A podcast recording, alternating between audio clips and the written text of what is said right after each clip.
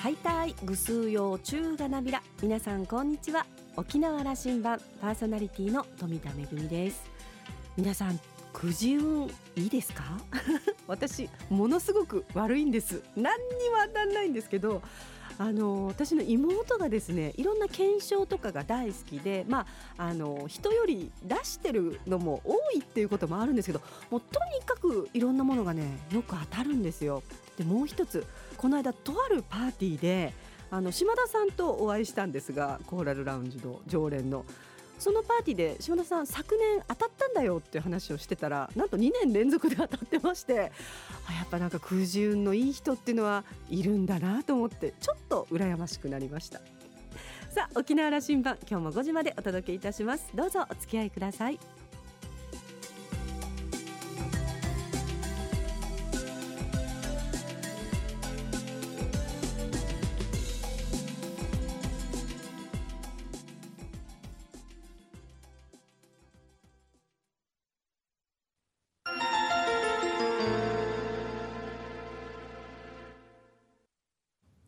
那覇空港のどこかにあると噂のコーラルラウンジ。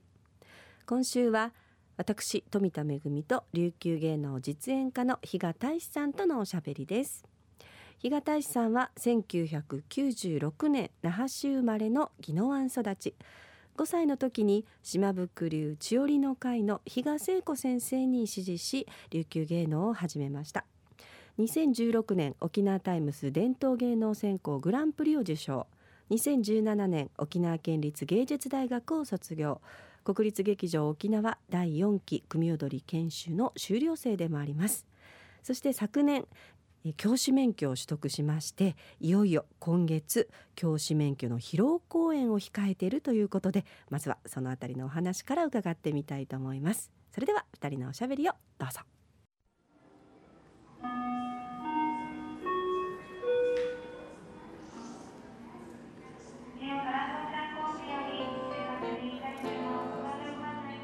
さん今日はよろしくお願いします。はい、よろしくお願いいたします。先日は群がちくんがち公演大変お疲れ様でございまお疲れした。様でした。は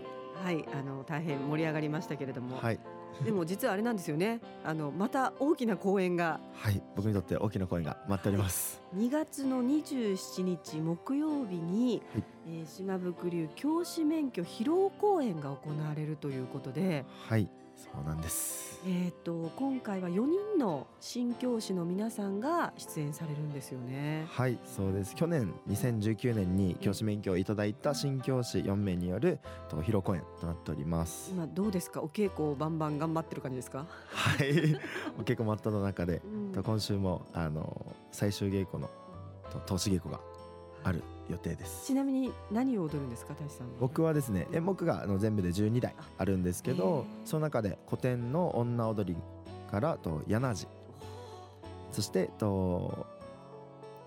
漫才高寺漫才というダンスはい。とそれと内組踊りの金井天か全部カラーが違いますよね。はいねは古典女踊りのしっとりとした感じで、でも高寺漫才はもう本当にあの男性の凛々しい感じの踊りですし、えっと金山川はどっちですか？男性役、女性役。あいえ僕はもう身長もあるのでと今回は男性役なんですけど、うん。今回この一緒に踊る方も男性で、はいはい、男性二人で男女ペアの踊りをやるとはいそうです。はい、とても楽しみなんですが、あ、ちなみにお相手はかかずさんなんですね。はいそうなんです、あの僕県立芸術大学も卒業してるんですけど、その時の先輩でもあります。はい。和幸正さんという和幸正さんなんですけど、私たちみんなあのズッキーと。そうですね、ズッキーさんと あだ名で呼んでるので、あ、ズッキーさんとのペアで金山川、はい。楽しみですね。はい、はい、あのまあ今回いよいよ教師免許を取って披露公演があるということなんですけれどもどうですか、はい。あの、えー琉球芸能を始めたのが5歳。5歳。記憶にあります？最初にこう門を叩いた時の記憶いや、記憶はないんですけど、あの周りから聞くと、こう先に私の姉があの踊りを始めていて、6つ上の姉がいるんですけど、で姉についてってお稽古場に行って、で、そしたらなんか一人で勝手に踊り出したらし5歳で。はい。で、それであのせっかくだったらもう姉と一緒に始めたらということで通い始めたんですけど、ちょっと変わってる子だったらしいです。変わってますよね。いきなり行ってえでもいきなり踊ったっていうことなんか普段からやっぱりちょっとそういう踊りとかに興味があったのかしら？あったんですけどなんかあの親に聞いたのは、うん。あの赤ちゃんの時に、うん。あの一人で朝あの昔郷土劇場ってはいはい。土日にやってたんですありけど、ましたね、はい、それを朝早くから起きてうん。一人で見てたらしいです。やっぱりかかなりマニアックな感じの。そうですね。なんか親が番組を変えると泣き出して、また番組を戻すとうん。こうまた泣き止んでじっと見てるっていう感じの子だったらしいです。そ。の家族の中に、はい。あの例えば三春やってるとか踊りをやってるとか芸能やってる方いらっしゃったんですか？いや芸能やってる方いなくて本当に姉が先に始めていへてと親が仕事の間うん。何か習い事をということで姉と一緒に。なんか学童代わりみたいな でもそれがあのまあ本当にそれからコツコツとお稽古を重ねて、えー、と芸大時代っていうのはどんな感じだったんですか？ともともとあの僕スポーツをずっとやってたので、そうですよね、はい、バレーボールやってましたね、はいバレーボールも覚えてます。なんか稽古場になんかバレーボールっぽい背の高い人が いるっていうのを。当時は両立してた時期もありますよねバレーボールと琉球芸能、そうですね。と中学からずっとバレーボールと理系のをずっとやっててで高校卒業手前で大学を決めるときにあの教あの体育の教師になりたいと思ってはい、本来体育大学に進む予定だったんですけど、うん。先にあの県立芸大のお話をいただいてじゃあ推薦で受けてみようっていう形で受けてで推薦で通してもらったのでそういう形入ったんですけど、やっぱりあの今まで高校の時は周りに芸能やってる方がいなくてやっぱお稽古場でじゃないと会えなかったりとか、でまたそういった芸能の話っていうのもする機会も少なかったんですけど大学に入ってやっぱ芸能の好きなもの同士が集まるので、それも同世代でワイワイ賑やかにって感じですよそうですね。また僕たちの学年がちょっと異例な学年で、と卒業生が男性しかいないんですね。と立ち方がと同期は僕一人でうん残りが三親3名いるいるんですけどみんな同期男性でうん。ワイワイ男臭い感じで やってました。ね、その芸大時代もありそれから国立劇場沖縄で、はい。こちらでは組踊りの,、まあ、あの養成研修ということで、はい。みっちりですよね。はい、どうでした？そこは、まあ、人間国宝の先生をはじめとする本当に素晴らしい先生方に教えていただくんですよね。はい、あの研修の時には宮城農法先生、ん。人間国宝の農生はじめと人間国宝の先生方がいらっしゃるんですけど、と皆さんからすごい貴重なお話もいただけますしまたあの一回一回のお稽古がとてもと濃厚というか、うん。先生もみっちりと教えていただいて組踊りを始めるきっかけもその研修制度を知ったのがきっかけなんですけど第一期にあの佐鍋義和さんはい。で、うつ美しい佐鍋くんが。いらっしゃってであの中学生の時にその募集のポスターを見てで少し頭に残っていたのがあってでちょうどタイミングがあったので受けさせてもらってで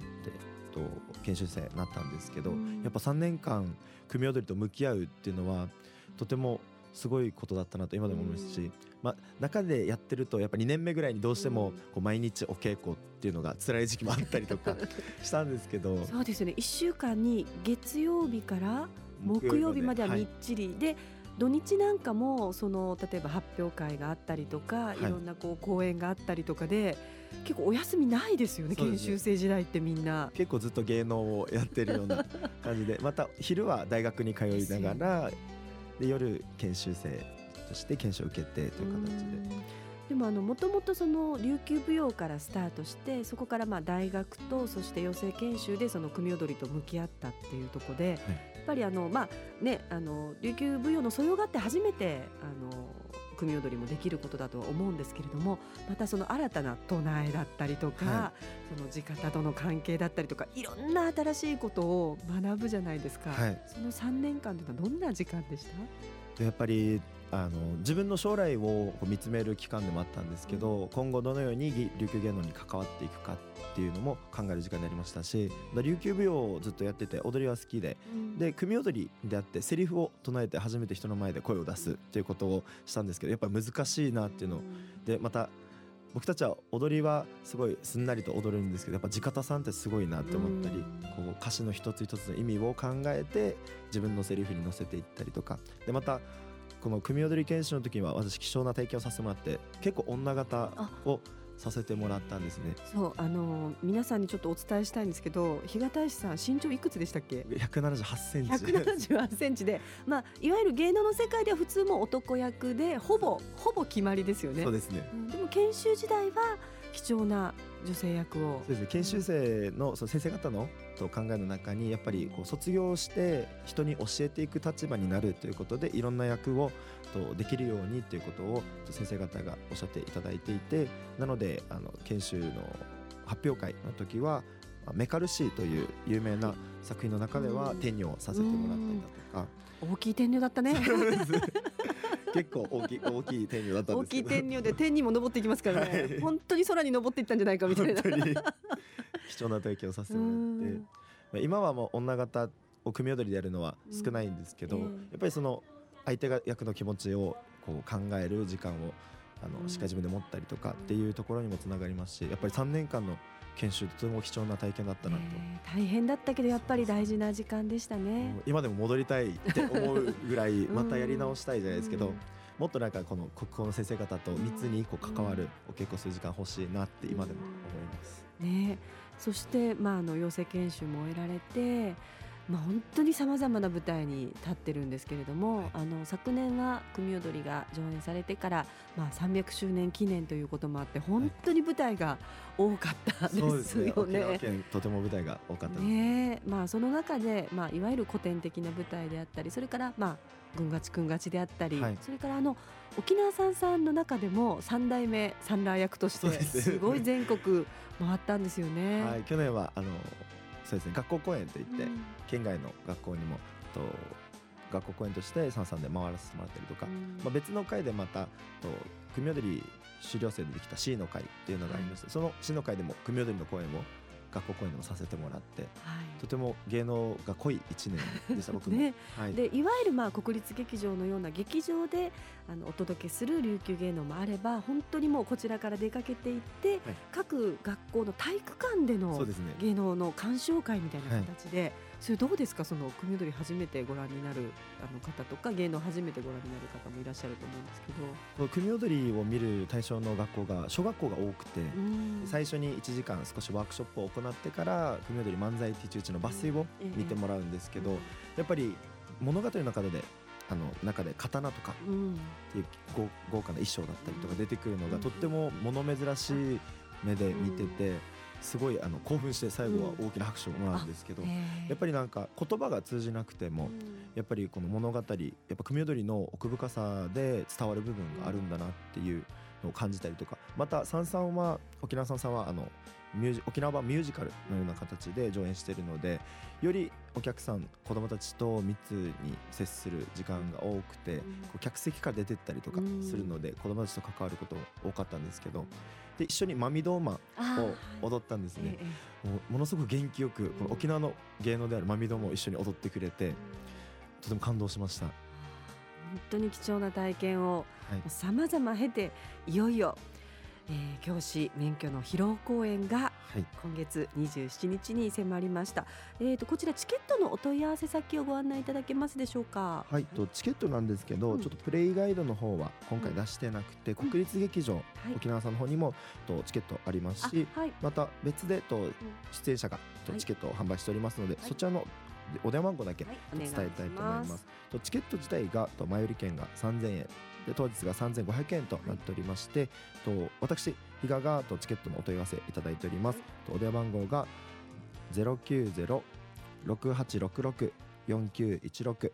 と090-6866 4916比嘉までとご連絡いただければチケットご予約可能でございます、はい、まあでも国立劇場沖縄小劇場お席に限りがありますのであのぜひ応援したいなという皆さんはお早めにチケットをお求めいただきたいと思います。では最後になりましたけれども、えー、教師免許の披露公演に向けてちょっと意気込みを一言お願いいたします。はい。と念願だった教師免許去年いただいてと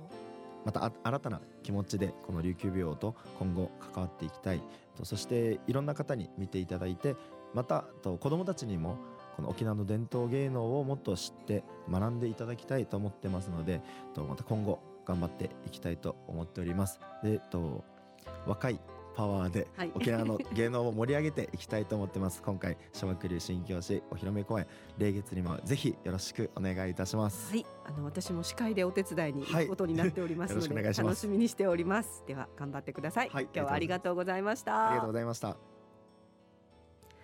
えー大志さん本当に普段お稽古場でもとっても真面目であの自分の振り付けだけではなくてあの仲間の振り付けまでも全部覚えていてですね。あの振り付け家の私たちはあのぐんがちくんがちの時にごやかなめさんというあの天才的な振り付け家がいるんですけれども彼女がまああの覚えた振りの、まあ、アシスタント的な役割をいつもしてくれてるんですけれどもえまあそうしてさまざまな舞台にも登場していますが今回はいよいよ、えー自身の教師免許披露公演2月の27日木曜日国立劇場沖縄で行われますので、えーぜひ皆さんにも応援していただきたいと思います。こうしてあの若い世代の実演家の皆さんがもうどんどんと出てきて、えー琉球芸能のまたあの未来も明るいなととってもあの勇気を感じる、えーおしゃべりでした。今週のコーラルラウンジは琉球芸能実演家比嘉大志さんと私富田恵とのおしゃべりでした。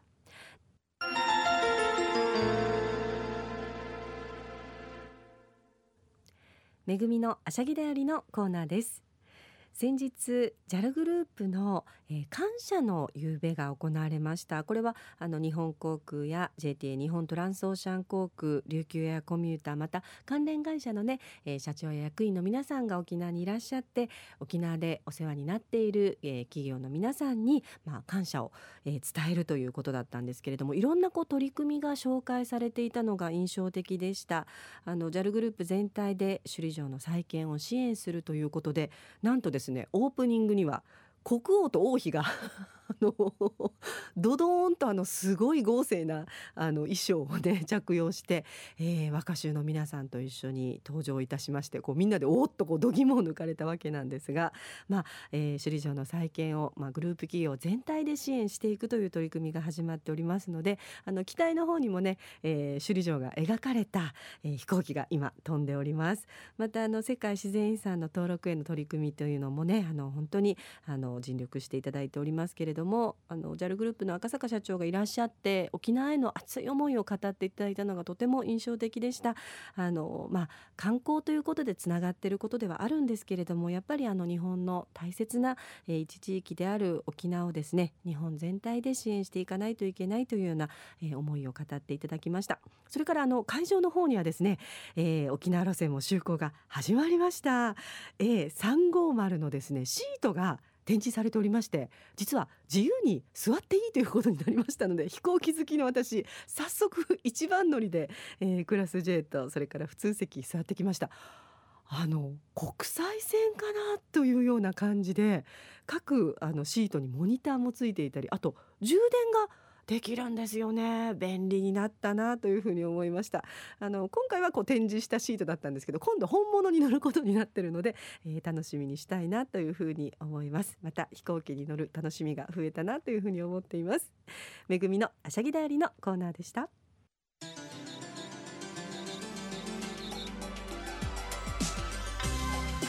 ラジオ沖縄ではラジコでの配信を行っています。スマートフォンやパソコンでリアルタイムでお聞きいただけるほか1週間の振り返り聴取も可能です。沖縄羅針盤の過去の放送音源はポッドキャストでも配信しております。こちらはラジオ沖縄のホームページからアクセスしていつでもお楽しみいただけます。沖縄羅針盤のホームページでは番組情報の発信のほか私富田恵とコーラルラウンジ常連客の島田克也さんのフェイスブックへもリンクしておりますのでえーぜぜひお時間のある時にこちらもチェックしてみてください。沖縄羅針盤今週も最後までお付き合いいただきましてありがとうございました。そろそろお別れのお時間です。パーソナリティは富田恵でした。それではまた来週。